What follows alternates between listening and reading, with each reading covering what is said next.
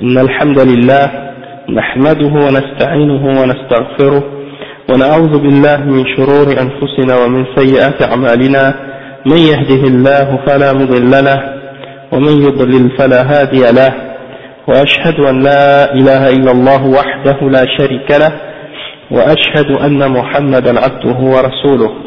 يا أيها الذين آمنوا اتقوا الله حق تقاته ولا تموتن إلا وأنتم مسلمون. يا أيها الناس اتقوا ربكم الذي خلقكم من نفس واحدة وخلق منها زوجها وبث منهما رجالا كثيرا ونساء واتقوا الله الذي تساءلون به والأرحام. إن الله كان عليكم رقيبا. يا أيها الذين آمنوا اتقوا الله وقولوا قولا سديدا يصلح لكم أعمالكم ويغفر لكم ذنوبكم. ومن يطع الله ورسوله فقد فاز فوزا عظيما. وإن خير الكلام كلام الله وخير الهدي هدي محمد صلى الله عليه وسلم وإن شر الأمور محدثاتها وكل محدثة بدعة وكل بدعة ضلالة وكل ضلالة في النار. أما بعد Donc on continue aujourd'hui, c'est le numéro 6, le cours numéro 6, depuis le début de notre série sur euh, Sharh al-Aqid al-Wasitiyya de l'imam Ibn Taymiyyah avec le Sharh de Sheikh al-Fawzan, Sheikh Salih al-Fawzan. Et donc on est arrivé à la partie où Sheikh Ibn Taymiyyah il dit وهو سبحانه قد جمع فيما وصف وسمى به نفسه بين النفي والإثبات فلا عدول لأهل السنة والجماعة عما جاء, عما جاء به المرسلون فإنه الصراط المستقيم donc le cheikh il dit quoi donc il dit que Allah subhanahu wa ta'ala dans, les, dans ce qu'il s'est décrit lui-même par, par, les, par les attributs qu'il a utilisés et par les noms qu'il a utilisés pour, se, pour s'appeler et pour se décrire lui-même, il a réuni entre l'affirmation et la négation. Il a réuni l'affirmation et la négation. Donc, Ahl Sunnati wal Jama'a, ils n'ont pas d'autre choix. Hein, ils n'ont pas d'autre choix s'ils veulent être sur le droit chemin que de suivre cette voie qui a été amenée par les messagers, c'est-à-dire d'affirmer ce que Allah s'est affirmé pour lui-même et de nier ce qu'il s'est nié également. Et ça, c'est le droit chemin. C'est ça que le Cheikh l'Islam a dit. Et maintenant, Cheikh al-Fawzan, il explique. Il dit, وهو سبحانه قد جمع إلى آخره هذا بيان للمنهج الذي رسمه الله في كتابه لإثبات أسمائه وصفاته وهو المنهج الذي يجب أن يسير عليه المؤمنون في هذا الباب المهم فإنه سبحانه قد جمع فيما وصف وسمى به نفسه أي في جميع أسمائه وصفاته بين النفي والإثبات. وهو نفي, وهو نفي ما يضاد الكمال من أنواع العيوب والنقائص كنفي الند والشريك والسنة والنوم والموت واللغوب. Donc le cheikh il dit que euh, l'explication que le cheikh Ibn Taymiyyah a dit là dans, la phrase qu'on vient de lire c'est le manhaj que Allah a établi hein, dans son livre qui est le fait d'établir et d'affirmer ce que Allah s'est affirmé pour lui-même comme nom et attribut. Wa alaykum salam wa rahmatullahi wa barakatuh. Et c'est le manhaj qui est obligatoire, hein, qui est obligatoire pour nous de suivre, et c'est le manhaj sur lequel euh, yani, on trouve les mu'minoun. Hein. Et c'est un, ça, dans, ce, dans cette question, dans ce chapitre qui est important, c'est-à-dire l'asma sifat, eh ben c'est euh, le manhaj qu'il faut suivre. Euh, d'affirmer ce qu'Allah a affirmé et nier ce que Allah a nié. Et Ahl Sunnati wal Jama'a, en ce qui concerne Al-Nafi ou Al-Isbat, au sujet des noms et des attributs d'Allah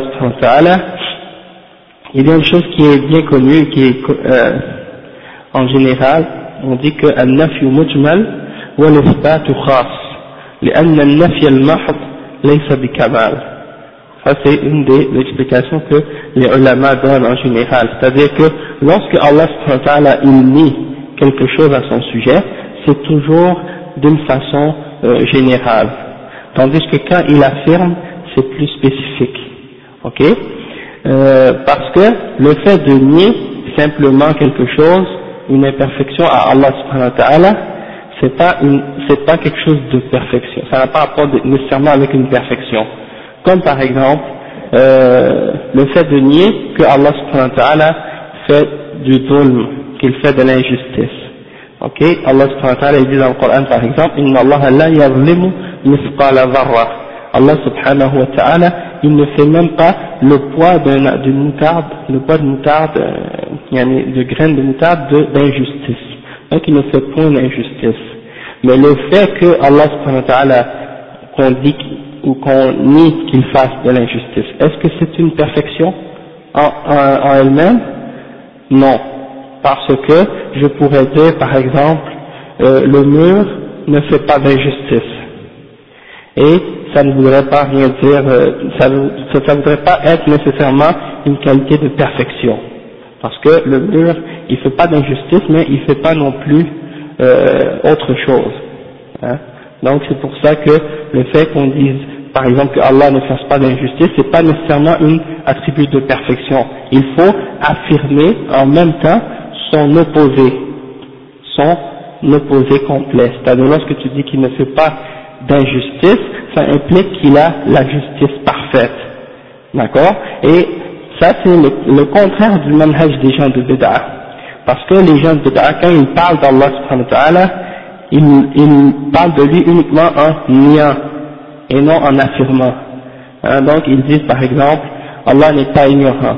Allah n'est pas, euh, par exemple, faible, Allah n'est pas, il parle uniquement à la, au négatif, comme par exemple certains parmi les Jahmiya et les Mu'tazila. Et il ne lui affirme aucune des attributs de perfection qu'il s'est affirmé lui-même, ou pour lui-même. Donc, euh, c'est une des caractéristiques du manhaj de Ahl Sunnah wal Jama'a qu'on affirme ce qu'Allah s'est affirmé pour lui-même, d'une façon particulière, comme il l'a affirmé pour lui-même dans son livre et dans la Sunna, et on nie d'une façon générale qu'est-ce qu'il s'est nié, comme par exemple, lorsqu'on nie euh, que Allah a les imperfections ou les faiblesses, comme par exemple le fait d'avoir besoin d'un égal, hein, que Allah aurait quelqu'un avec lui qui est égal à lui ou qu'il aurait un partenaire, qu'il aurait besoin d'associer ou de partenaire pour l'aider, ou bien qu'il aurait de la fatigue, hein, ou du sommeil, ou bien qu'il aurait l'attribut de la mort ou des choses de ce genre, tout ça c'est des imperfections qu'Allah a nié et qu'il a, euh, dont il s'est purifié lui-même, pour dire que toutes ces imperfections-là ne le touchent pas, ni de loin, ni de près. Donc le chef dit أما الإثبات فهو إثبات صفات الكمال ونعوت الجلال لله كقوله تعالى في الآيتين آه يعني آه 23 و 24 من سورة الحشر. هو الله الذي لا إله إلا هو الملك القدوس السلام من المهيمن العزيز الجبار المتكبر سبحانه عما يشركون. هو الله الخالق البارئ المصور له الأسماء الحسنى يسبح له ما في السماوات والأرض وهو العزيز الحكيم. وغير ذلك مما سيذكر له المؤلف نموذج فيما, فيما يأتي إن شاء الله Donc le cheikh il dit que parmi les exemples d'affirmation, il y a ce qu'Allah s'est affirmé pour lui-même comme attribut de perfection hein, et, euh, et de, de, de majesté, hein, qu'il s'est attribué à lui-même dans le Coran, comme dans les, les deux versets de Surat al-Hashr, le verset 23 et 24. À la fin, dans, dans cette surat, al-Hashr, il dit, c'est lui, Allah subhanahu wa ta'ala, celui qui, celui dont, euh, celui que personne autre que lui ne mérite de l'adoration, d'être adoré. La ilaha illahu. Rien en dehors de lui ne mérite d'être adoré. Et là, il commence à citer un, nom, un nombre ou une série de ces noms.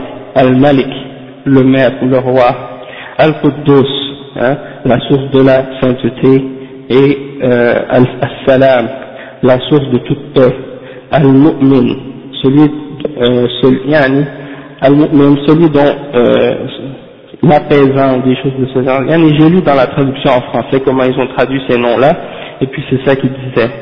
La source de toute paix, la source de, de toute sécurité, al-muhaymin, celui qui est contraignant, hein, qui, a le, qui est au-dessus de toute chose et qui a pouvoir sur tout, al-aziz, le tout-puissant, al-jabbar, hein, le contraignant, en tout cas, il y a, ces noms-là ont ces, ont ces significations-là, et euh, il y a un essai de noms de, qui montre la force et la toute-puissance d'Allah subhanahu wa ta'ala, al-mutakabbir, l'orgueilleux, hein.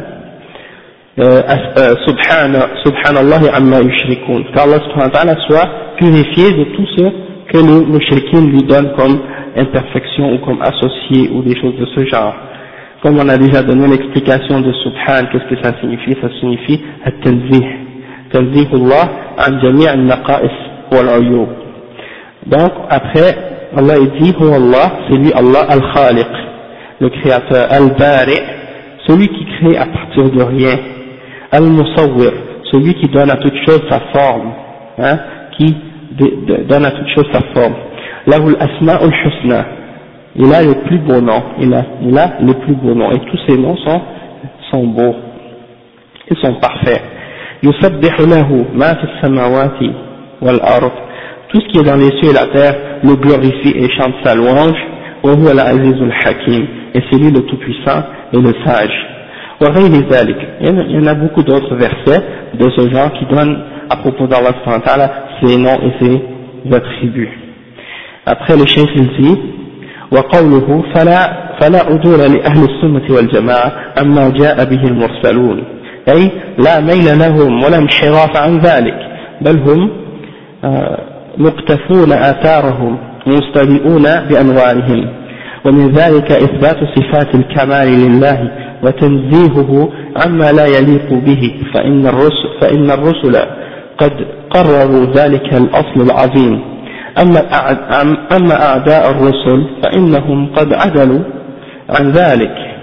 Donc le chef il dit que les gens de pas le choix de suivre hein, la voie qui a été amenée par les messagers d'Allah subhanahu wa et le chef il explique que ça veut dire qu'ils ne peuvent pas se détourner ou se dévier de cette voie là ils doivent suivre la voie des messagers hein, et s'éclairer de leur lumière.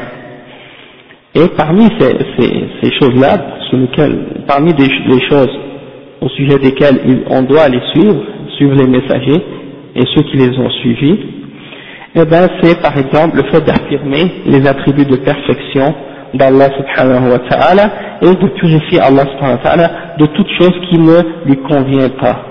Hein.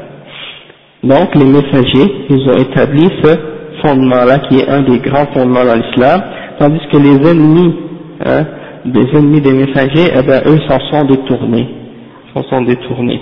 Après le chef dit, وقوله فإنه الصراط المستقيم تعليل لقوله فلا عدول لأهل السنة أي لأن ما جاء به المرسلون هو الصراط المستقيم والصراط المستقيم هو هو هو هو الطريق المعتدل الذي لا لا تعدد فيه ولا انقصار وهو المذكور في قوله تعالى في سورة الفاتحة اهدنا الصراط المستقيم. وفي, وفي الآية 153 من سورة الأنعام وأن هذا صراطي مستقيما فاتبعوه ولا تتبعوا السبل فتفرق بكم عن سبيله وهو الذي ندعو الله كل في كل ركعة min salawatina an yahdiyana ilayh. Donc le chef il dit que il faut suivre le sirat al-mustaqim et il dit que la voie de, de le fait d'affirmer ce qu'Allah a affirmé pour lui-même et de nier ce qu'il a nié, et eh bien ça c'est la voie, c'est le droit chemin. Et Ahl-Sunnah wal Jama'a n'ont pas le choix, comme on a dit, de, suivre cette voie-là, et il dit que lorsque Ibn Taymiyyah a dit c'est ça le chemin, le droit chemin, c'est comme pour, pour euh, dire pourquoi on doit euh, affirmer ce qu'Allah s'est affirmé et pourquoi on doit nier ce qu'il a nié. Pourquoi? Parce que c'est le droit chemin. Voilà pourquoi tu dois le faire. Donc, c'est ça ce qui a été amené par les messagers et c'est le droit chemin. Et le droit chemin c'est quoi? C'est la, voie qui est juste, hein, qui ne se divise pas, c'est-à-dire il n'y a, pas plusieurs chemins, il n'y a pas plusieurs chemins vers Allah il n'y en a qu'un seul. Ok? Et euh, il n'y a pas de division ce chemin-là, il est un seul chemin, et c'est le chemin dont Allah parle dans Surah Al-Fatiha, lorsqu'on demande à Allah de nous guider vers le droit chemin, et également dans le verset 153 de Surah Al-An'am, euh, lorsque Allah dit, et voici mon droit chemin en toute sa, rectitude, en toute sa droiture, alors suivez-le et ne suivez pas les voies qui pourraient vous dévier de sa voie.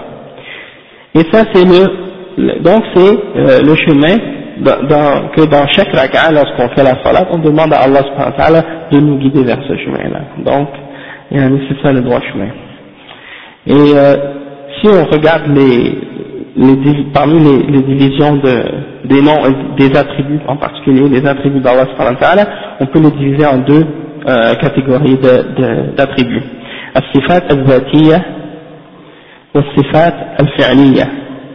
C'est-à-dire, as-sifat al-zatiyya, c'est الصفات اللازمة للذات والصفات الفعلية التي تتعلق بالمشيئة التي تتعلق بالمشيئة donc comment on explique ça en français c'est que les attributs euh, il y a deux catégories d'attributs les attributs qui ont rapport avec l'être d'Allah subhanahu wa ta'ala et qui, qui ne s'en séparent jamais elles font partie de son être et, et d'autres attributs qui sont les attributs de ses actions et ces attributs là sont reliés à sa volonté.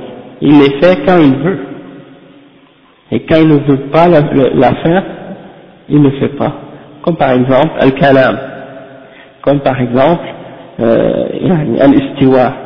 Comme par exemple yani, des, des exemples d'attributs qui ont rapport avec ses actions. Al-Maji ou d'autres choses. Al-Rabab ou etc. Ça, c'est des attributs qui ont rapport avec les actions d'Allah et qui sont reliés à sa volonté.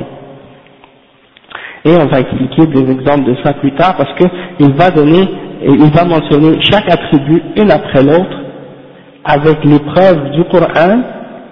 Et après il va mentionner tous ces attributs-là avec les preuves de la Sunna, puis après il va faire un, une sorte de résumé, puis il va clarifier les règles qui ont rapport à ces attributs-là qu'on qu aura mentionnés. Après, le chef euh, Ibn Taymiyyah, il continue et il dit, pardon, صراط الذين أنعم الله عليهم من النبيين والصديقين والشهداء والصالحين ça c'est le chemin de, de, de ceux qui ont euh, mérité la grâce d'Allah si tu veux comme on dit اهدنا الصراط المستقيم صراط الذين أنعمت عليهم guide-nous sur le droit chemin le chemin euh, de ceux sur qui tu as mis ta grâce. Ça c'est de bienfait ou de, de, ta grâce aussi. Parce que al c'est ça. Et, euh, et c'est quoi ce chemin-là Eh bien c'est comme il a été expliqué dans, dans l'autre euh, verset dans Surat Al-Nisa, euh, dans, qui dit من الذين أنعم الله عليهم من النبيين والصديقين والشهداء والصالحين donc dans, dans l'autre verset Allah explique qui sont alladina an'amallahu alayhim qui sont ceux sur qui il a mis sa grâce et il explique que ce sont euh, les prophètes as-siddiqin les gens qui sont véridiques ash-shuhada les martyrs et les ulama et as-salihin et là il va l'expliquer euh, un peu plus en détail يقول أي أن الصراط المستقيم, المستقيم الذي جاء به المرسلون في الاعتقاد وغيره وسلكه أهل السنة والجماعة هو الصراط الذين أنعم الله عليهم.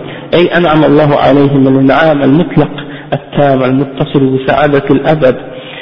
وهم الذين أمرنا الله أن ندعوه وأن أن يهدينا طريقهم.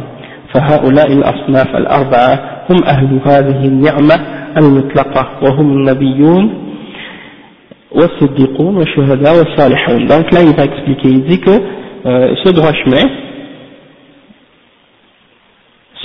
c'est le droit chemin qui a été amené par les messagers et euh, c'est en ce qui concerne l'aqidah et autre chose hein, donc on doit suivre la voie des messagers dans leur aqidah, dans leur croyance et également dans tous les aspects qu'ils ont ramenés de la charia.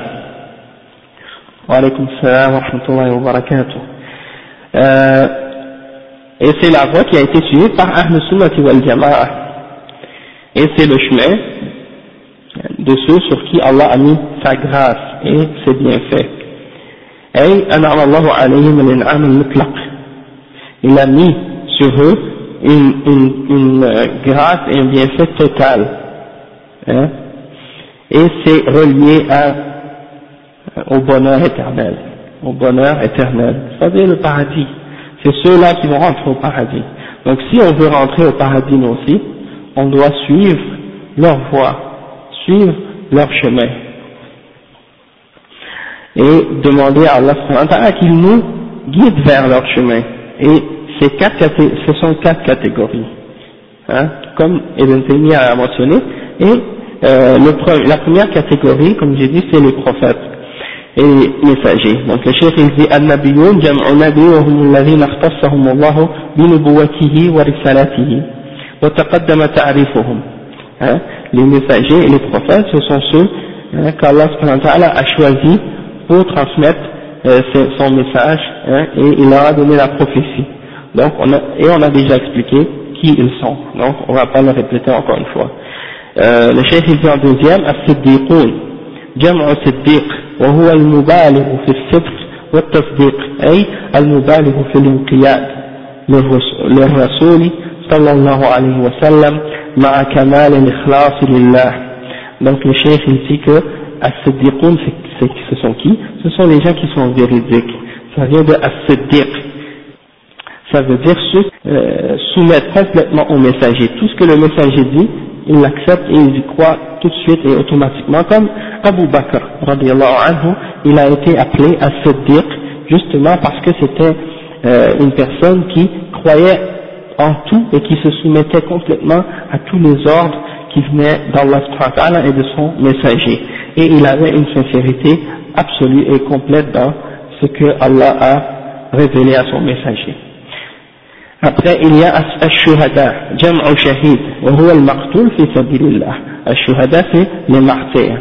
Et celui qui s'est fait tuer dans le chemin d'Allah subhanahu wa ta'ala. وسمي بذلك أو سموا بذلك أو سمي بذلك لأنه مشهود له الجنة ولأن, ولأن ملائكة الرحمة تشهده donc il dit qu'on l'appelle comme ça parce que on témoigne qu'il est qu'il sera inshallah au paradis et que les anges de la miséricorde sont témoins de lui mais également on appelle également shuhada les ulama les savants pourquoi? Parce que Allah subhanahu wa ta'ala il dit dans une ayah dans surat Al Imran si je ne me trompe pas il dit annahu la ilaha illahu wal malaikatu wa ulul ilm qa'iman bil qist. Donc il dit que Allah subhanahu wa ta'ala témoigne que rien ne mérite d'être adoré excepté lui ainsi que ses gens ainsi que ses anges et ceux qui détiennent le savoir. Hein? donc il rentre également dans la description de ceux qui sont à shuhada d'accord? et الصالحون جمع صالح وهو القائم بحقوق الله وحقوق عباده donc الصالحون c'est les gens qui sont vertueux qui sont pieux hein, qui se soumettent à l'ordre d'Allah donc c'est le pluriel de salih et celui c'est celui qui respecte les droits d'Allah subhanahu wa ta'ala et les droits de ses serviteurs après le cheikh il dit والصراط تارة تارة يضاف إلى الله كقوله تعالى في الآية من سورة الأنعام وأن هذا صراطي مستقيما فاتبعوه لأنه هو الذي شرعه ونصبه وتارة يضاف إلى العباد كما في قوله تعالى صراط الذين أنعمت عليهم لكونهم سلكوه Donc, le chef il explique que des fois, Allah subhanahu wa ta'ala, il, il, il relie euh, ce chemin qu'on doit suivre à lui-même. Hein dans le but d'expliquer que c'est lui qui l'a commandé et qui l'a ordonné et légiféré, et euh, également qu'il l'a établi. Comme par exemple, il dit, et voilà mon droit chemin. Il a, il a, il a dit que c'est son droit chemin, fait son chemin à lui, le sens que c'est lui qui l'a légiféré, qui l'a commandé. Mais parfois, il relie ce, euh, ce chemin-là à ses serviteurs, comme lorsqu'il dit le chemin de ceux sur qui tu as mis ta grâce, et le chef il dit, pourquoi Parce que c'est eux qui ont suivi ce chemin. C'est pour ça que parfois il est relié à ceux qui l'ont suivi. وفي قوله الصراط الذين أنعمت عليهم تنبيه على على الرفيق في هذا الطريق وأنهم هم الذين أنعم الله عليهم من النبيين والصديقين والشهداء والصالحين ليزول عن سالك هذا الطريق وحشة التفرد عن أهل زمانه إذا استشعر إذا استشعر أن رفقته أن رفقته على هذا الصراط الأنبياء والصديقون والشهداء والصالحون. Donc le chef il dit que Allah en même temps lorsqu'il dit que c'est le chemin de, de, ceux sur qui il a mis sa grâce pourquoi il le relie à ces gens-là? Pourquoi? Parce que pour que les gens ressentent qu'ils ne sont pas tout seuls sur ce chemin qu'il y a d'autres qui ont suivi ce chemin-là avec lui c'est-à-dire qu'il y a des prophètes et euh, des, des euh, il y a des gens pieux et des véridiques qui sont avec lui et qui marchent sur ce chemin-là avec lui et qui ont déjà marché également. Donc il sent qu'il a des compagnons avec lui sur ce chemin, sur cette voie, il n'est pas seul. Hein et après le cheikh dit ثم أورد الشيخ رحمه الله فيما يلي نموذج من الكتاب والسنة تشتمل على إثبات أسماء الله وصفاته فيما يلي إراد ذلك donc maintenant le cheikh qu'est-ce qu'il va faire? Il va commencer à citer et à mentionner euh, des, des, exemples et des preuves du Coran et de la Sunna qui montrent les noms et les attributs d'Allah dans le Coran.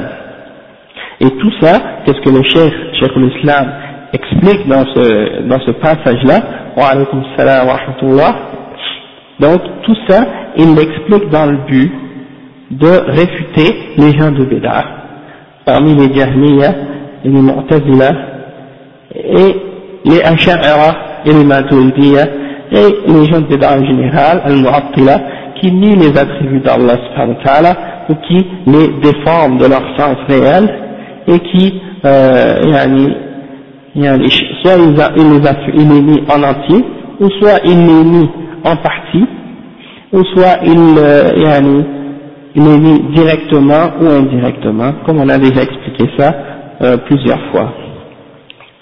Donc, maintenant il veut essayer de nous ramener au manhaj de Ahl Sunnati wal Jama'a, nous expliquer c'était quoi la des salaf salih, c'est quoi la des sahaba et des tabi'in et des musulmans des trois premières générations qui ont suivi le droit chemin. Eux, comment ils ont cru en Allah Comment ils ont cru aux versets et aux hadiths qui parlent d'Allah hein? Donc, euh, on sait que la voie des salafs, c'était d'affirmer les noms et les attributs d'Allah et de les établir et d'y croire tels qu'ils sont rapportés dans la révélation. Comme les salafs disaient, Amirruha kamajat. Hein, Prenez-les comme elles sont venues et essayez pas de faire, comme on a expliqué, min ghayri, euh, tahrif, hein, on pas de tahrif, on fait pas de euh, on n'essaie pas de faire des ressemblances entre Allah et sa création, on fait pas de ta'til, c'est-à-dire on nie pas la réalité du sens de ces noms-là et de ces attributs-là, et on fait pas de takyif. Hein? On ne demande pas comment, comment sont ces attributs-là. Hein? Donc ça c'est les quatre principes qu'on a déjà expliqués. Et comment on fait, comment on sait que ces quatre règles ou ces quatre principes-là au, sujet des noms des attributs d'Allah, comment on sait que c'était ça la voie des salaf salih? C'est qu'en réalité, quand on retourne aux, exemples dans le Coran et dans les hadiths, hein, on voit que les salafs nous les ont transmis tels quels. Ils nous ont expliqué le Coran et la Sunna de cette façon, ils nous ont transmis tels qu'ils étaient euh, amenés par le prophète sallallahu alayhi wa sallam. Et ils n'ont jamais essayé de changer le sens, ou de nier le sens, ou de euh, faire une forme de tahrif quelconque. Hein, contrairement à ceux qui sont venus par la suite, qui ont ramené des idées étranges extérieures à cette voie-là, pour essayer de nier le sens et la réalité de ces noms et de ces attributs-là. Donc, euh, par exemple, si les gens de Bédara disent qu'on ne peut pas dire, par exemple, que Allah s'est élevé au-dessus de son trône tel qu'il a dit dans le Coran, Ar-Rahman ala istawa. Ok? On dit, ils disent, parce que si vous dites ça, ça implique toutes sortes de, de ressemblances entre Allah et sa création, et ça, c'est tashbih, et celui qui fait ça, il est kafir. D'accord? Et nous, on leur répond, on dit non, parce que Allah, il nous l'a affirmé. Et là, s'il l'a dit, Allah, il l'a dit parce que c'était une chose de perfection. Ça, ça signifiait aucunement une ressemblance entre lui et sa créature. D'accord? Il n'y a rien qui ressemble à Allah subhanahu wa ta'ala. Ça, on l'a expliqué plusieurs fois. Mais, eux, euh, eux ce qu'ils disent à propos des noms et des attributs d'Allah subhanahu wa ta'ala, en disant qu'il ne faut pas l'affirmer parce que sinon ça implique une ressemblance.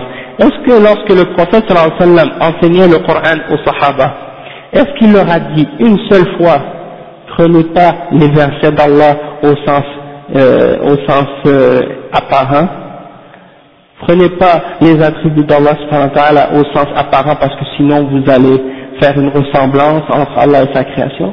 On a trouvé ça nulle part dans le Coran, on a trouvé ça nulle part dans la sunna du prophète sallallahu alayhi wa sallam. On voit qu'il nous parle et qu'il nous décrit Allah subhanahu wa ta'ala et qu'il nous dit qu'il est au-delà de sa création, qu'il est au-dessus des cieux, hein, et qu'il est au-dessus de sa création. Il nous, il nous parle que Allah subhanahu wa ta'ala, il rit, il nous dit qu'il se met en colère, il nous dit qu'il a de la miséricorde pour ses serviteurs, il nous parle de toutes ces choses-là à propos d'Allah sans jamais une seule fois nous dire il ne faut pas prendre ça au sens euh, réel, il faut l'interpréter et, changer sa signification. Donc, donc on voit que la voix du prophète sallam, c'était de les affirmer telles quelles. Ensuite les sahaba, la même chose. Si tu regardes les, les exemples, comment les sahaba ont transmis la parole d'Allah et la parole du prophète sallam, on trouve qu'ils ont affirmé eux aussi les noms et les attributs d'Allah tels quels, sans changer la signification. Hein? Ils n'ont pas dit, par exemple, comme disent les gens de Béd'a, euh, comme si tu parles avec les gens de Béd'a, tu leur dis l'attribut de Allah qui est au-delà de sa création, ils disent Allah mawjoud bila makan. Allah, ils disent Allah existe sans aucun espace ou sans endroit. Hein? Ça c'est l'exemple qu'ils utilisent. Maintenant, si tu regardes euh, dans le Coran et dans la Sunna, où est-ce que tu trouves dans le Coran ou dans la Sunna que Allah subhanahu wa ta'ala a affirmé ou nié al-makan à, à, propos de lui-même? Nulle part. Tu trouves nulle part dans le Coran qu'il a affirmé qu'il est dans al-makan ou qu'il a nié qu'il est dans al-makan. Donc, ça, le manhaj de Ahl-Sunnah wal Jama'a, c'est ça. C'est que quand on parle d'Allah subhanahu wa ta'ala, on parle uniquement d'Allah subhanahu wa ta'ala tel qu'il a parlé de lui-même dans sa révélation. On n'ajoute pas des termes nouveaux et on n'enlève pas. On l'accepte tel quel. D'accord? Donc, quand tu vas parler d'Allah subhanahu wa ta'ala, ce qu'il a dit, ce qu'il a affirmé, tu l'affirmes. Ce qu'il a nié, tu le nies. Si quelqu'un t'amène un nouveau terme maintenant, qui n'était ni affirmé, nié dans la révélation, qu'est-ce que tu fais? Les ulama de salaf ont dit, on ne l'affirme pas, on ne le nie pas. on s'arrête. Pourquoi? Parce qu'on n'a pas de, on n'a pas de référence, on n'a pas de preuve. Allah subhanahu wa il dit, Ne recherche pas ce dont tu n'as aucun savoir. Tu t'arrêtes, parce que tu ne le sais pas. Ça fait partie du rêve, ça fait partie de l'invisible, quelque chose que tu n'as jamais vu, quelque chose que Allah ne t'a pas expliquer ou informer. Wa alaykum salam wa rahmatullahi wa barakatuh. Donc tu t'arrêtes. Mais qu'est-ce que tu dis par la suite? Hein? Tu dis, tu regardes, qu'est-ce que cette personne-là veut dire? Qu'est-ce qu'elle qu'est-ce qu'elle parle? Quand elle dit makan, de quoi elle parle? Hein? Donc, les ulama ont dit, si la personne, quand elle utilise ce terme, elle, elle veut dire que Allah subhanahu wa ta'ala euh, serait cerné ou entouré par un espace, ça on le rejette, parce que Allah subhanahu wa ta'ala, il est Al-Akbar, et il dit dans sa révélation que والأرض جميعا قبضته يوم القيامة والسماوات مطويات بيمينه Allah subhanahu wa ta'ala dit وما قدر الله حق قدره ils n'ont pas euh, respecté ou donné à Allah la grandeur qu'il mérite car tous les cieux et la terre au jugement dernier seront pliés dans sa main droite. Donc Allah est plus grand que tout l'univers. L'univers entier est comme une, un grain de sable dans sa main. Donc on ne peut pas comparer Allah avec aucune des créatures. Il est plus grand que tout. Donc c'est impossible que quelque chose entoure Allah subhanahu wa ta'ala donc s'ils veulent dire cette signification-là, nous on le rejette cette signification. On dit qu'Allah il est au-dessus de sa création, au-delà de, des cieux, au-delà du trône, et qu'il est plus grand que toute chose et rien ne le sert. Par contre, s'ils disent, par exemple, quand ils disent que Allah n'a pas d'espace ou n'a pas d'endroit, hein, s'ils veulent dire par là que Allah n'est pas au-delà de son trône, et qu'il n'est pas tel qu'il s'est décrit dans le Coran, alors dans ce cas-là, on le nie, parce que ça a une signification qui est fausse. Donc, tout terme, tout terme ou euh, idée ou, euh, ou euh, vocabulaire qu'on pourrait utiliser pour parler d'Allah subhanahu s'il y a dans ces termes-là des ambiguïtés, des choses qui ne sont pas claires, qui peuvent impliquer plusieurs sens, vrai ou faux, l'attitude des ulama et des musulmans qui ont suivi la voie de Ahl Sunnah wal Jama'a, c'est de s'arrêter et de clarifier la signification. Tu affirmes la signification qui est en accord avec le Coran et la Sunna, et la signification qui est contraire au Coran et à la Sunna, tu la rejettes. Tu la rejettes. D'accord? Donc ça c'est un exemple. Ok? Mais ils ont beaucoup d'autres, beaucoup. Al-Jism aussi, le corps ok? Ils vont dire que euh, Allah n'est pas un corps. Donc tu leur dis, qu'est-ce que tu veux dire par corps hein? Allah il n'a pas dit dans le Coran ou dans la le prophète n'a pas dit non plus dans la Sunna que Allah est un corps et il n'a pas non plus nié en disant Allah n'est pas un corps. Donc toi, lorsque tu le lorsque tu l'affirmes, lorsque tu le nies, tu parles sans connaissance. Allah subhanahu wa ta'ala il dit voilà taqfu pourquoi tu pourquoi tu nies ou affirmes quelque chose à propos d'Allah sans preuve et sans connaissance? Montre-moi un verset dans le Coran qui nie le corps. Montre-moi un verset dans, la, dans le Coran qui affirme le corps. Il n'y en a pas. Regarde dans la sunna. Est-ce qu'il y a un hadith qui affirme le corps? Il n'y en a pas. Est-ce qu'il y en a un hadith qui, qui ni le corps, il n'y en a pas. Donc qu'est-ce que tu veux dire? Est-ce que tu veux dire que Allah subhanahu wa ta'ala est au-delà de sa création et qu'il est séparé de sa création? Si tu veux dire ça, dans ce cas-là, c'est vrai, il faut l'affirmer. Mais si tu veux dire qu'il euh, qu'il n'a pas de main, qu'il n'a pas de yeux, qu'il qu'il n'est pas tel qu'il s'est euh, décrit lui-même avec un visage, hein, qui n'a pas de ressemblance avec celui de sa création, et qui lui convient, qui convient à sa majesté, dans ce cas-là, oui, on l'affirme, parce que c'est Allah qui l'a affirmé pour lui-même, c'est pas nous, c'est pas nous qu'on n'a pas inventé ces choses-là à propos d'Allah, on l'a cru parce que c'est écrit dans le Coran. Hein? Allah il dit, kayfa yasha. Hein? Donc, euh, il, a, il s'est décrit, il a parlé de lui-même, et nous, on fait juste dire ce qu'il a dit, et on se soumet à sa révélation. Donc ça c'est juste un exemple, et on peut utiliser ces exemples-là pour tous les autres noms et tous les autres attributs. Et donc, eux les gens de quand ils sont rentrés dans la philosophie, et quand ils sont rentrés dans Ilm al-Kalam, ils ont commencé à utiliser des termes ambigus, al-fadl mujmala, pour parler à propos d'Allah subhanahu wa ta'ala. Et ils ont commencé à conjecturer, à parler à propos d'Allah sans connaissance, à la manière d'Aristote, de Platon et des autres philosophes de l'époque, pour, pour nier ou attribuer ou affirmer ou des choses de ce genre à propos d'Allah et donc ils sont tombés dans toutes sortes de bédas Et ils ont commencé à, rentrer, à faire entrer les musulmans dans toutes sortes de débats. Pardon? Ok. Il y a différents buts, il y a différentes raisons.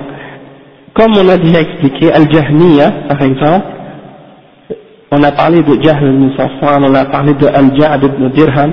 Al-Ja'd ibn Dirham, il est rentré dans le débat avec les philosophes au début, parce qu'il pensait qu'il allait être capable de prouver euh, la véracité de l'existence de Dieu et des choses de ce genre. Donc il a voulu entrer dans, a essayé d'entrer dans ce débat-là. Le problème, il n'a pas de connaissance du Coran et de la Sunna. Seulement, il se base sur sa raison. Donc quand il entre dans ce débat-là avec eux, il n'est pas capable de leur répondre par قال الله قال الله كذا وقال رسول الله صلى الله عليه وسلم كذا hein, il n'est pas capable de leur dire Allah a dit, le prophète sallallahu alayhi wa sallam a dit et voilà pourquoi nous y croyons parce que pour eux, ces kuffars, Aristote et les autres kuffars, philosophes et tout, je dis Aristote, bien sûr, eux ils ne débattaient pas avec ces philosophes-là, mais ils débattaient avec ceux qui, qui transportaient ces, ces philosophies-là, eh bien eux, si tu leur dis Allah a dit dans le Coran, ou le prophète a dit dans la Sunna, ils n'y croient pas. D'accord? Donc ils essaient de les convaincre avec soi-disant la raison pour leur prouver que Dieu existe. Sauf que le problème c'est que, en se basant juste sur la raison, comme ça, sans se référer à une révélation, tu peux pas connaître Al-Ghaib. Comment tu peux connaître Al-Ghaib en te basant juste sur ta tête? Pas connaître l'invisible, quelque chose dont tu n'as aucun savoir, parler par exemple du paradis et de l'enfer, hein, en te basant sur ta raison. Est-ce que c'est logique qu'il y ait des ruisseaux de miel? Est-ce que c'est logique qu'il y ait des rivières de vin qui ne, qui ne te rendent pas sous? Ou qu'il y ait des rivières de lait Est-ce que, je suis capable de te prouver logiquement qu'une chose pareille peut exister dans ce monde, non. Mais dans l'akhirah, c'est possible. Et Allah est capable de faire ça. Maintenant, ça c'est pas à propos d'Allah qu'on parle, maintenant on parle à propos de quelque chose qui est créé, et c'est-à-dire Al-Jannah, et que ça fait partie du rêve. Est-ce que je peux te prouver l'existence des anges par la logique? Quelque chose qu'on peut même pas voir ni toucher, mais qui peut être là assis à côté, à droite et à gauche, sur nos épaules, et qui écrivent nos paroles et nos actions, je peux pas te prouver logiquement leur existence par une expérience scientifique ou par une observation scientifique. Est-ce que je peux te prouver l'existence du djinn par la science? Non. C'est des choses qui font partie de al-ghaib, c'est l'invisible. Donc si c'est si c'est comme ça, même par exemple l'existence de l'âme, qui fait partie de l'invisible également, puisque je peux même pas la voir, ni la toucher, et je sais même pas où est-ce qu'elle est cette âme dans mon corps et comment elle fonctionne et c'est quoi sa relation avec euh, entre c'est quoi la relation entre le corps et cette âme là et quelles sont les connexions qui fait qu'elles sont capables d'interagir entre elles. Je suis pas capable de les, de les de les comprendre ni de les connaître si c'est le cas pour des choses de ce genre qui sont créées par Allah alors comment je pourrais essayer de connaître Allah qui est le créateur de ces choses là hein? Donc eux c'est ça leur erreur. Ils ont essayé de connaître Allah et de parler à propos d'Allah en se basant sur leur raison, alors que c'est des choses qui les dépassent et qui dépassent leur entendement, d'accord? Donc ils ont essayé de mettre des théories, des hypothèses, des, il des gros débats à propos de qu'est-ce que ça signifie d'être parfait, c'est quoi l'éternité, c'est quoi ci, c'est quoi ça, c'est quoi les, attributs, tout ça. Donc on commence à jouer avec ça. Jahmiya, euh, euh, Jahm ibn Safwan, il quand il a commencé à débattre avec ces philosophes-là, quand les, philosophes ont commencé à parler avec lui, il a eu des doutes, il est parti, il a dit, attendez, il s'est renfermé, supposément il s'est renfermé dans sa, maison pendant 40 jours, il n'est pas sorti, si je ne me trompe pas c'est ça, et 40 jours après il est sorti, il a dit, ça y est, ça y est, j'ai trouvé la réponse, il est sorti, il est, retourné les voir, et là il a dit, ça y est, il a commencé à parler d'un Dieu qui n'a aucun attribut et des choses de ce genre. Alors là il a essayé d'utiliser ça comme un argument pour euh, réfuter ces, ces genres de, de philosophie-là. D'accord Ensuite, il y a eu des Mu'tazila qui ont pris de lui cette aqidah, hein, le Mu'tazila on a expliqué que c'était un groupe qui était à la base, qui a été amené par Wasil ibn Atta. Et ibn Atta, c'était un des élèves de Al-Hassan al-Basri. Et Al-Hassan al-Basri, c'est un des grands tabi'in, qui a étudié avec euh, les, les, les Sahaba et les femmes des Sahaba également. Il, a, est grandi dans la maison de Aisha. Hein? Sa mère, je crois qu'elle était une esclave de, euh, de Aisha, si je ne me trompe pas. Et donc il est grandi très proche des, Sahaba et des grands, des euh, euh. Donc il avait beaucoup d'elle. Et il donnait des duros dans la mosquée. Et Al-Hassan al-Basri a parlé au sujet de Al-Iman. Un jour il a parlé de la foi et il a parlé des gens qui ont fait des kaba'ir, qui ont fait des grands péchés. Il a dit que les, Hassan al-Basri a expliqué la croyance de Ahl-Sunnah al-Jama'a au sujet de ces pécheurs-là, de ces gens-là il a dit que le, musulman qui fait des grands péchés, lorsqu'il a fait ce grand péché-là, il n'est pas kafir, il reste dans l'islam, sauf que sa foi, elle a diminué, sa foi diminue, et il est donc un fasir, mais il ne sort pas complètement de la foi, il reste toujours mu'min. Et s'il meurt sur son péché, il est sous la volonté d'Allah. Si Allah veut lui pardonner, il va lui pardonner, il va le faire entrer dans son paradis par sa miséricorde, ou bien il va le mettre dans l'enfer et le chasser par sa justice. Sauf qu'il ne va pas demeurer éternellement dans l'enfer.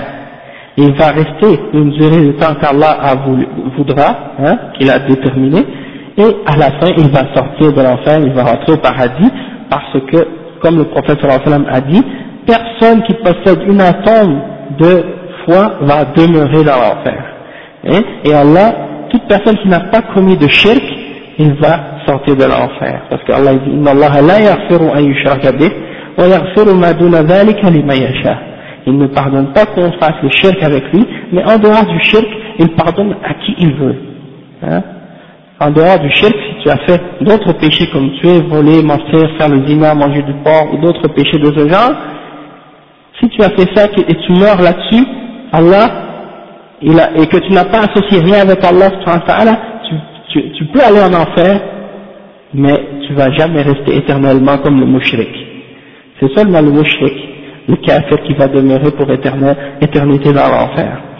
Donc, Al-Hassan al-Wasil, oui, le mouchrik, bien entendu, le kitab, ça fait partie du mouchrikin, ceux qui ont vécu après la, venue du prophète Muhammad sallallahu qui, et qui n'ont pas cru en lui, ok, sont des mouchrikoun, euh, ou bien également ceux qui ont vécu avant le professeur Hassan mais qui ont commis du shirk. Il y en a qui ont cru qu'il était une trinité ou des choses de ce genre, qu'il l'invoquait en dehors d'Allah, ça c'est des mouchriquins, d'accord? Euh, Mais comme je disais, euh, ibn Atta, il n'a pas été d'accord, il n'a pas été satisfait par cette explication-là qui était prouvée par le Coran et la Sunna. Il a dit non, les gens qui font des kaba'ir ne sont pas des musulmans, mais ils ne sont pas non plus des kuffars, ils sont entre les deux. Hein? Donc il a inventé cette bid'a qui est al-manzila bin al-manzilatayn. Ouais, les khawarij, ils ont déclaré que c'était un kafir et qu'il allait être éternellement dans l'enfer, il n'allait jamais sortir. Et les Mu'tazila, eux, ils ont dit, non, dans cette dunya, il n'est pas mu'min, il n'est pas kafir, il est entre les deux. Puis dans l'akhirah, il est dans l'enfer pour l'éternité. Donc ils rejoignent les Khawarij. Donc ça, revient à, euh, refusent de l'appeler kafir, et refusent, ils refusent de l'appeler mu'min. Mais dans l'akhira, ils disent qu'il est mukhallad finnar. Non, ils essaient de satisfaire les deux, mais ils tombent dans l'égarement à cause de qu'ils ne suivent pas la sunna. Non. Ouais, ok. C'est que, comme on a expliqué euh, pour les, les gens du livre, euh, est-ce que ce sont des mushrikoun Tu dis par exemple que les mushrikoun ce sont ceux qui ont associé une entité avec Allah Ça c'est, ça c'est une forme de shirk, mais c'est pas, c'est pas le shirk en entier. Le shirk a différentes manifestations et différents exemples, différentes formes. Ok? Par exemple, il y a le shirk dans l'ibada. Celui qui fait le shirk dans l'ibada, c'est-à-dire qu'il offre à autre que Allah une forme quelconque d'adoration, que ce soit dua, le khawf, le raja, hein, la, crainte, l'espoir, l'amour et des choses de ce genre, l'invocation. Donc euh, les chrétiens, c'est connu que lorsqu'ils prient, ils prient Marie, ils prient Jésus, ils prient les saints, et moi je peux te dire, puisque j'étais chrétien moi-même avant, et que c'est ça qu'on nous, apprenait avant. Ils font le shirk également dans Arububiyya, dans la souveraineté, puisqu'ils disent que il y a avec Allah au jugement dernier, il y a Jésus qui va juger l'humanité. Et ils croient qu'il a des connaissances infinies. Donc ils font également le shirk dans l'asma ou sifat. Ils font également le shirk dans les noms et les attributs d'Allah parce qu'ils disent que Jésus, qui était un des messagers d'Allah, ils disent que lui, il possédait des attributs divins, comme le fait de connaître l'invisible, le fait de, par exemple, d'être capable de, euh, de guérir les morts. Eux, ils ne croyaient pas que c'est Allah qui lui donnait ce pouvoir-là, mais c'est qu'il les avait lui-même, puisqu'il était lui-même Allah. Parce qu'ils disent que il était un corps, mais que son âme, c'était une partie, c'était Dieu qui était à l'intérieur de ce corps-là. Donc ils appellent ça euh, l'incarnation qu'il était Dieu incarné, c'est-à-dire Dieu fait chair. Les catholiques et les protestants, et tous, les protestants aussi croient en ça. Et ils appellent ça la Trinité. Ça va, Saranaz Alhamdulillah. Donc ça c'est leur croyance à eux. Ça c'est juste quelques exemples. En ce qui concerne les juifs, eh bien eux, ils disent par exemple que il y, en a parmi eux qui disent Uzair c'est le fils d'Allah. Ça c'est un exemple aussi qui rentre dans le shirk, comme Allah dit dans le Coran. Et également, ils prennent leur rabbin hein, comme des, euh, des échos avec Allah. Allah dit dans le Coran اتخذوا أحبارهم ورهبانهم أربابا من دون الله والمسيح ابن مريم c'est-à-dire que leur rabbin rend quelque chose halal et ils disent que c'est halal. Le rabbin rend quelque chose haram et ils disent que c'est haram. Ça c'est un exemple comment ils ont pris euh, les, les, rabbins en dehors d'Allah comme étant des échos. Également, ils disent que Allah le septième jour il s'est reposé. Ça c'est une forme de shirk également puisqu'il donne à Allah une, euh, une forme d'imperfection et de faiblesse et le fait que Allah se fatigue. Tu vois et euh, il y a beaucoup d'autres choses, comme par exemple, comme ils disent, ils disent qu'Allah Allah a les mains fermées, c'est-à-dire qu'il est avare. Ils ont décrit Allah comme étant avare, d'accord Donc euh, il y a beaucoup d'autres choses de ce genre qu'on voit dans le Coran. Mais en plus de ça, toute personne qui dit je ne crois pas en un seul des prophètes et des messagers d'Allah, il est kafir.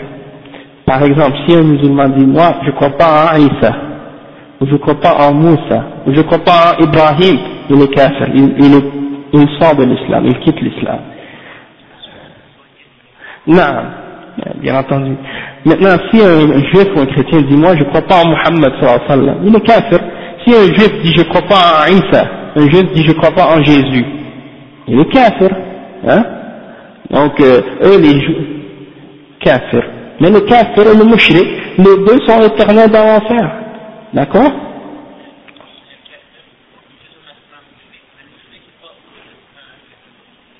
euh, Non, c'est le contraire. Ouais. Le mushrik, il est, il, est kafir. Mais, mais c'est pas tous les kuffars qui sont des mushrikin. Quelqu'un peut être un kafir sans être un mushrik, mais un athée, il est mushrik également. Non, un athée, il est mushrik. Il va t'expliquer. Non, l'athée, il fait le shirk, parce qu'il donne à la, matière des attributs divins. Il donne à la matière l'attribut d'être éternel. Alors que c'est seulement Allah qui est al-awwal wal-akhir. Eux, ils disent la matière est éternelle, elle n'a pas de début, elle n'a pas de fin, elle ne fait que se transformer. Ça, c'est une forme de shirk. Également, euh, il donne à la matière le fait d'être, euh, d'avoir une connaissance, d'avoir une sagesse, hein, qu'elle se transforme d'une manière intelligente par elle-même, sans que rien ne le contrôle, il appelle ça la nature, ça c'est une forme de shirk, c'est une forme de partie. Donc ça, ça rentre dans le shirk également. Hein, et les, les, les d'avant, les athées, depuis même au temps des prophètes, même avant, eux, ils faisaient ce genre de shirk là. de donner à la nature des attributs divins. Ok? Donc ça c'est des exemples de shirk et c'est des exemples de kufr également. Donc quelqu'un qui dit par exemple les juifs et les chrétiens ne sont pas des, sont des religions monothéistes, ou qu'ils sont des monothéistes, ils étaient des monothéistes au temps de leurs messagers, quand ils suivaient leur message, mais plus, plus aujourd'hui. Il n'y a que, il n'y a que l'islam qui représente le vrai et le pur monothéisme tel qu'il a été amené par les messagers. Ibrahim Hanifa. Hein? C'est comme, c'est comme Allah dit dans le Coran, ما كان إبراهيم يهوديا ولا نصرانيا ولكن كان حنيفا مسلما وما كان من المشركين. Abraham n'était pas, il n'était pas euh, juif, il n'était pas chrétien, mais il était un hanif, musulman. C'est-à-dire quelqu'un qui a rejeté l'adoration de tout ce qui est adoré en dehors d'Allah et qu'il était soumis à Allah musulman. Il ne faisait pas également partie des mushrikin. Hein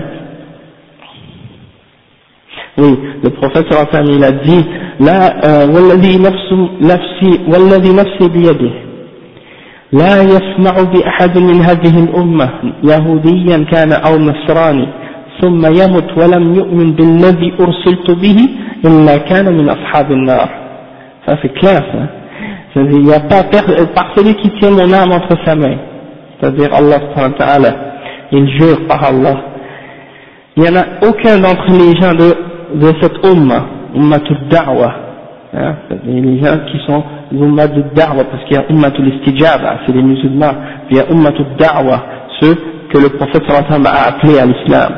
Hein, il n'y a personne qui soit appelé à l'islam dans cette, dans cette umma, qu'il soit juif ou chrétien, et qui meurt, et qui a entendu parler de moi, et qui meurt sans avoir cru en ce que j'ai euh, amené, excepté qu'il sera parmi les gens du feu, les gens de l'enfer. Donc ça c'est un hadith sahih apporté dans un sahih muslim, il est authentique. Donc, euh, ça c'est une autre preuve également que les gens du livre ne sont pas des mu'minines, et que Allah les a appelés Ahlul Kitab dans le but de les euh, rapprocher à l'islam, dans le but de dire, vous, vous avez eu le livre, donc vous avez un, avantage sur les autres qui n'ont pas aussi de livre avant vous, alors pourquoi vous, croyez, vous refusez de croire au, Coran et au prophète Mohammed sallallahu alayhi wa sallam? Vous êtes plus près de, de, la foi et plus près du droit chemin que les autres, donc acceptez la vérité. C'est pour ça Allah les appelle Ahl Kitab, dans le but de dire, vous, vous avez eu le livre, alors acceptez et croyez en la vérité. Hein? Donc euh, il y en a des musulmans aujourd'hui, malheureusement, qui n'ont pas suivi cette guidance, qui n'ont pas compris ça, et qui, appellent les musulmans à croire ou à penser que les gens du livre sont des mu'minines, et qu'il ne faut pas dire à leur sujet qu'ils sont des koufars. Et à cause de ces gens-là, beaucoup de musulmans quittent l'islam et rentrent dans le christianisme, croyant que ce sont des musulmans autant que des musulmans. Et j'en ai rencontré personnellement, et il y a des sites sur internet où vous trouvez des témoignages des gens qui étaient musulmans, qui ont quitté l'islam et qui, et qui et qui sont dans les pays musulmans et qui disent nous sommes devenus des chrétiens et c'est pas contraire à l'islam parce qu'ils sont eux aussi des gens du livre et donc ils sont musulmans. Hein? Alors, ça c'est une da'wa c'est une, c'est une, c'est une chose qui est dangereuse parce que ça les amène au feu de l'enfer. Le prophète a dit que celui parmi les gens du livre, les juifs ou les chrétiens qui, qui quittent leur religion et qui rentrent dans l'islam, ils auront le double de la récompense. يؤتكم كفلين من رحمته Allah dit يؤتكم كفلين من رحمته que Allah dit dans ce verset-là qu'il vous donnera deux parts de sa miséricorde et il va euh, vous donner une lumière dans laquelle vous marcherez et vous pardonnera vos péchés.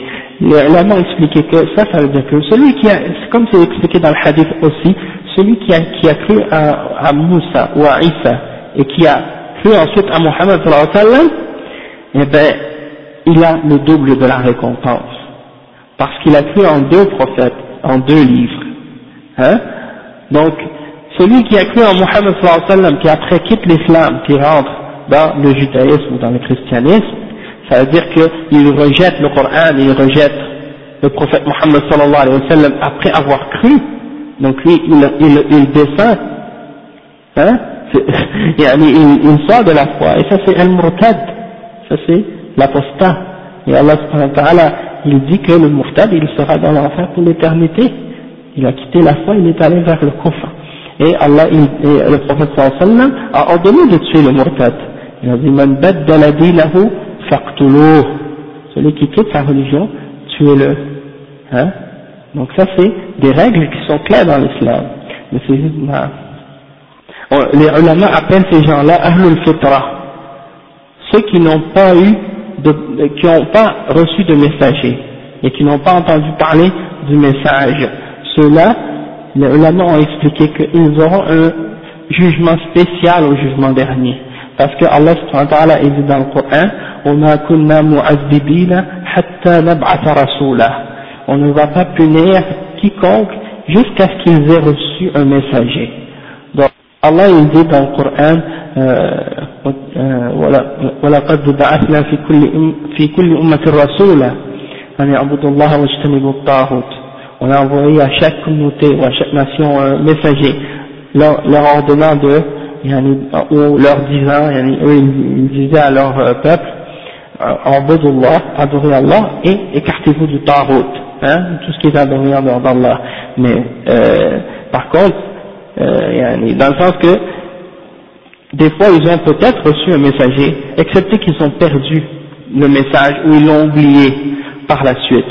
Et donc ils redeviennent comme s'ils n'avaient pas eu de livre comme le, le peuple du prophète Muhammad sallallahu alayhi wa sallam, lorsqu'il a reçu le, le, message, le Coran, euh, son peuple était dans le shirk, hein, Quraysh, ils étaient des mushrikoun, malgré qu'ils sont les descendants d'Ibrahim, et qu'ils sont sur un, un, reste de ce que Ibrahim avait apporté, excepté qu'ils ont changé le message d'Ibrahim, et ils ont rajouté l'idolâtrie dans sa religion, etc. Donc ils sont tombés dans le shirk avec le temps. Donc ça prouve qu'après un, après un certain temps, des peuples peuvent oublier complètement un message et complètement s'égarer et revenir au shirk. Comme ça arrive maintenant chez les musulmans dans plusieurs pays qui tombent dans l'idolâtrie, l'adoration des tombes, l'adoration des saints, hein, qui font le tawaf autour des tombeaux, qui sacrifient pour les awliya ou des choses de ce genre, ils retournent au shirk après avoir été des musulmans.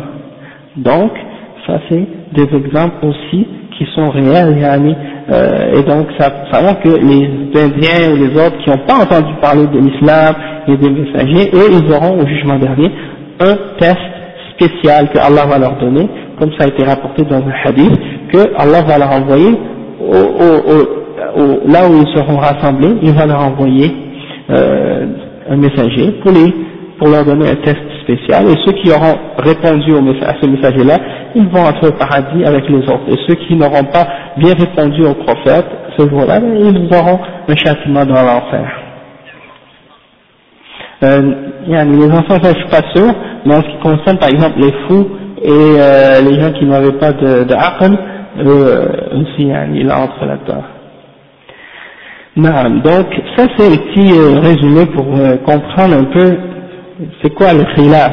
C'est quoi la base de, de cette euh, division-là ou de ce, de la raison pourquoi Cheikh l'Islam a rassemblé les preuves de, pour affirmer les noms d'Allah et pour montrer qu'on doit croire en ça et que c'est ça la voie des salaf salih et la voie des euh, sahaba et de ceux qui les ont suivis. Pour comprendre qu'il y a des gens qui sont venus par la suite qui ont dévié de la voie des, du prophète et de la voie des salaf salih et des sahaba et qui sont tombés dans toutes sortes de bid'a et de formes d'égarement. Hein Donc c'est pour, qu'on soit prévenu et pour qu'on fasse attention. Donc on va commencer maintenant euh, l'explication euh, Le premier exemple que Cheikh l'Islam mentionne, yani, d'accord, c'est vrai, la plupart des hommes actuellement, ils ont entendu parler de l'islam, mais il y a encore des endroits isolés, peut-être dans certaines régions de la terre où personne n'est jamais allé, où personne ne va parmi les musulmans et qui n'ont pas entendu euh, parler de l'islam. Puis également, même s'ils auraient peut-être entendu, mais ils ont des langues que seuls eux parlent. C'est-à-dire personne d'autre dans le monde ne le connaît. Et ouais, il y a des tribus comme ça. Donc, non, non, non, c'est ça. Exactement. Donc ces gens-là, Allah va les juger, comme on dit, d'un jugement spécial au jugement dernier. Wallahu a'lam. Donc, Cheikh l'Islam dit al-istidlalu ala isbati asma'illahi wa sifatihi min al-Qur'an al-Karim. Donc là, on rentre dans cette partie du livre où Allah, euh, le Cheikh, il montre les preuves qu'on doit affirmer les noms d'Allah et les attributs d'Allah selon le Coran, dans le Coran, tels qu'ils sont venus dans le Coran. Donc il dit al-jam'u bayna al-nafi wa al fi wasfihi ta'ala. Ça c'est le premier point. Il, montre que Allah il a réuni euh, l'affirmation et la négation au sujet de ses attributs. Il dit وقد دخل في هذه الجملة ما وصف الله به نفسه في سورة الإخلاص التي تعدل ثلث القرآن حيث قال قل هو الله أحد الله الصمد لم يلد ولم يولد ولم يكن له كفوا أحد donc le cheikh il dit que euh, parmi les, les choses qui sont mentionnées euh, comme preuve de la description d'Allah comment il s'est décrit lui-même et les attributs qu'il s'est donnés euh, et qu'il a affirmé à son sujet et nié euh, certaines choses également, eh bien il y a le verset qui qu'on appelle Suratul Ikhlas, le, le, la surah de la sincérité ou de la pureté hein, de la croyance. Et ce, ce, cette surah, elle équivaut au tiers du Coran, Sulus al-Coran. Donc le cheikh il mentionne que dans ce verset-là, Allah subhanahu wa ta'ala, il dit, dit c'est lui Allah subhanahu wa ta'ala, wa alaykum salam wa rahmatullah, il est unique, ahad. Allah samad, Allah c'est As-Samad. Et le chef il va l'expliquer plus tard. Qu'est-ce que ça veut dire As-Samad? C'est celui vers qui tout le monde se tourne vers lui pour invoquer et pour demander ce qu'ils ont besoin. Lam yalid wa lam yulad. Ici Allah il nie deux choses à son sujet. Il nie premièrement qu'il a euh, qu'il qu fait des enfants ou qu'il euh, se reproduit, et il nie également qu'il a été l'enfant de quelqu'un d'autre. Donc, il n'a pas été engendré et il n'engendre pas également. Ok? Et il n'y a rien qui est équivalent ou égal à lui. Hein, il est l'unique. Et, et euh, il y a un hadith qui, se rapporte à la raison de la révélation de ce verset, qui dit euh, « Ahmad » عن أبي عن أبي بن كعب رضي الله عنه في سبب نزولها أن المشركين قالوا يا محمد انسب لنا ربك. فأنزل الله قل هو الله أحد. حسنه الألباني في صحيح الترمذي. Donc ça وعليكم السلام ورحمة الله وبركاته. Donc ça a été rapporté selon l'imam Ahmad euh, selon Ubay ibn Ka'ab un des sahaba qui a expliqué pourquoi ce verset là a été révélé c'est-à-dire pourquoi euh, Surat al-Ikhlas a été révélé et c'est qu'un parmi les mouchriquins a dit c'est quoi la généalogie ou la descendance de ton Seigneur ou de ton Dieu Qui c'est de ses ancêtres Et euh, Allah a descendu ce verset, cette surah, c'est-à-dire pour répondre aux mouchriquins. قل هو الله أحد الله الصمد لم يلد ولم يولد ولم يكن له كفوا أحد c'est-à-dire il n'a pas de descendance il n'a personne qui l'a engendré il n'a pas d'enfant il n'engendre pas non plus Hein, il est le seul et l'unique, c'est lui le créateur de toutes choses, le maître de toutes choses. Donc c'est ça, euh, ça c'est la raison euh, qui explique Sabab al-Nuzul, pourquoi le verset a été descendu.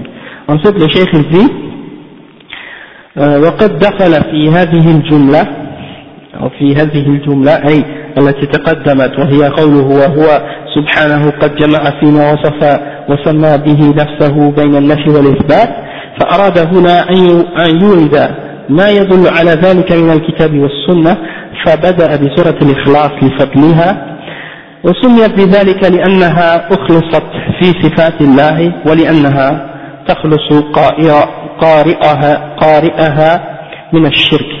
donc le cheikh dit que euh, pour expliquer euh, maintenant qu'est-ce qu'il va faire. Comme j'ai dit il va mentionner toutes les choses dans le Coran et dans la Sunna qui montrent les, noms et les attributs d'Allah subhanahu ta'ala. Et il a commencé par Surat al-Ikhlas. Pourquoi? Parce que Pourquoi? À cause de son mérite, le mérite que cette surah a, et le fait qu'elle est uniquement, toute la surah au complet est dédiée et parle uniquement d'Allah subhanahu wa ta'ala. Elle ne parle pas d'aucun autre sujet, uniquement des noms et des attributs d'Allah subhanahu wa ta'ala. Et également par le, pour le fait que, ou par le fait que la personne qui la, qui la récite et qui y croit, eh bien, il va euh, se purifier lui-même de toute forme de shirk.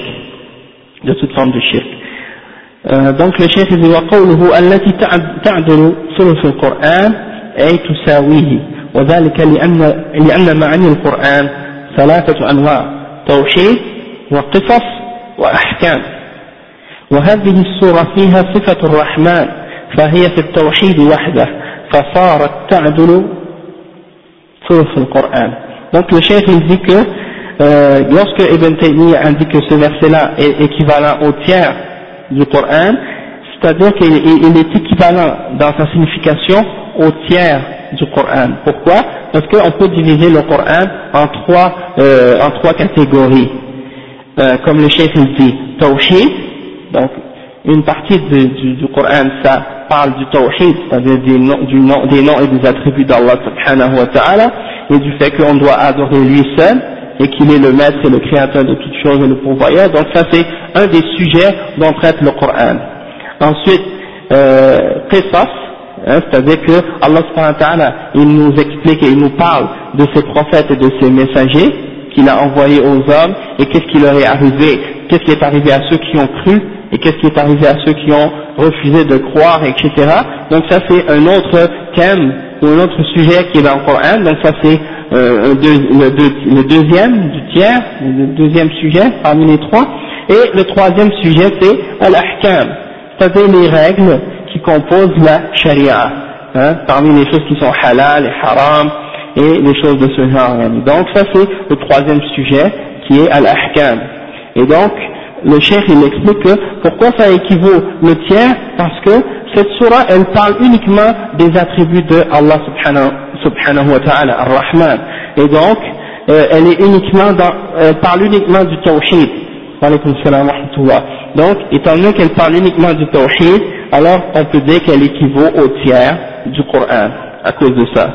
Et le cheikh dit والدليل على هذه على أن هذه السورة تعدل تعدل ثلث القرآن ما رواه البخاري عن أبي سعيد الخدري رضي الله عنه أن رجلا سمع رجلا يقرأ قل هو الله أحد يرددها فلما أصبح جاء إلى النبي صلى الله عليه وسلم فذكر له ذلك.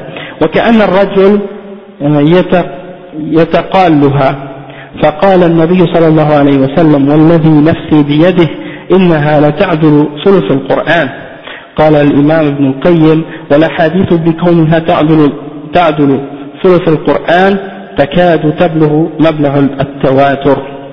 Donc le chef il explique que la preuve que ça équivaut au tiers du Coran c'est euh, un hadith rapporté par l'imam al-Bukhari selon Abu Sa'id al-Khudri euh, anhu qu'il a entendu un homme qui récitait Qul Allahu ahad et qui la répétait euh, plusieurs fois Alors la personne est allée voir le prophète sallallahu alayhi wa sallam, et c'est comme si ça le dérangeait, yani que l'homme récitait toujours cette surah.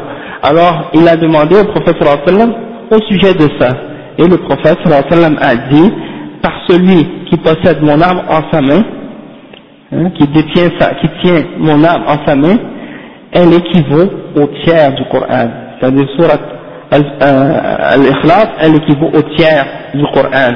Et donc, euh, ça c'est la preuve qu'elle équivaut au tiers, et l'imam Ibn al-Qayyim al-Jawziyya a dit que les ahadiths qui ont été rapportés, qui, qui prouvent qu'elle équivaut le tiers du Coran, eh ben, ils arrivent à un niveau, euh, ils sont tellement nombreux que ça arrive à un niveau qu'on ne peut plus douter de son authenticité, hein, qu'on appelle dans un hadith at-tawatur.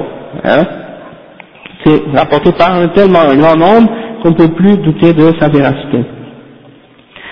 Donc, deux minutes نعم donc le chef dit وحيث يقول الله جل شأنه جل شأنه قل أي يا محمد في هذا دليل على أن القرآن كلام الله إذ لو كان كلام محمد صلى الله عليه وسلم أو غيره لم يقل قل il dit que Allah il commence ce verset-là en disant Qul, dis. Hein donc Allah ordonne au prophète sallam de dire. Et le chef il dit que ça, là-dedans il y a une preuve que le Coran c'est la parole d'Allah et non la parole du prophète ou d'un autre que lui. Parce que si c'était la parole du prophète sallam ou d'un autre, eh bien, il n'aurait pas commencé par en disant, euh, en, lui en, ordonnant de dire. Hein? Donc ça, c'est une preuve que c'est la parole d'Allah Et après, il dit Allahu ahad, ay wahid la nadhira lahu wa la wazira lahu, wa la mathila wa la sharik. Donc le chef dit, c'est-à-dire que Allah est unique. Il n'a pas d'égo, d'équivalent, il n'a pas personne qui l'aide ou euh, d'équivalent ou de ressemblance. Hein? Il est l'unique. الله الصمد أي السيد الذي كمل في سؤدده وشرفه وعظمته وفيه جميع صفات الكمال والذي تسند إليه الخلائق وتقصده في جميع حاجاتها ومهماتها donc Allah Samad, ça veut dire quoi? Le maître qui a euh, la maîtrise parfaite et la noblesse et la grandeur parfaite et le contrôle euh, sur toute chose et également qui a, qui a tous les attributs de perfection. Et celui vers qui toutes les créatures se tournent pour demander leurs, leurs besoins et qu'est-ce qu'ils ont euh, comme nécessité et des choses de ce genre. Et لم يلد ولم يولد أي c'est-à-dire qu'il ليس له ولد ولا والد وفيه الرد الرد على النصارى ومشرك العرب الذين نسبوا لله الولد c'est-à-dire il n'a pas d'enfant et il n'a pas été engendré il n'a pas de père, il n'a pas d'enfant et donc ça, ça réfute les chrétiens et les mouchriquins parmi les arabes qui, qui lui ont attribué un enfant ولم يكن له كفوا أحد أي ليس له مكافئ ولا مماثل ولا نظير. والشاهد من هذه الصورة أنها تضمنت وجمعت بين النفي والإثبات فقوله الله قل هو الله أحد الله الصمد إثبات. وقوله لم يلد ولم يولد ولم يكن له كفوا أحد نفي. Donc le cheikh il dit que euh, il n'y a rien qui est équivalent à lui. C'est-à-dire il n'a pas d'égal ni de personne qui est ressemblant à lui. Et euh, la preuve qu'on peut tirer de ce verset-là, c'est que en fait, cette, cette surah elle a réuni entre l'affirmation et la négation. Allahu Ahad, Allahu Samad, c'est une affirmation qu'il est unique et qu'il est le seul. Et Lam yalid wa lam yulad wa lam yakun lahu kufuwan ahad, il n'a pas été engendré et il n'a pas engendré et il n'y a rien qui est égal à lui, ça c'est la négation. Donc, Alhamdulillah Rabbil Alamin, on s'arrête ici pour aujourd'hui, et la semaine prochaine on continuera bi'idhnillah. سبحانك اللهم وبحمدك أشهد أن لا إله إلا أنت أستغفرك وأتوب إليك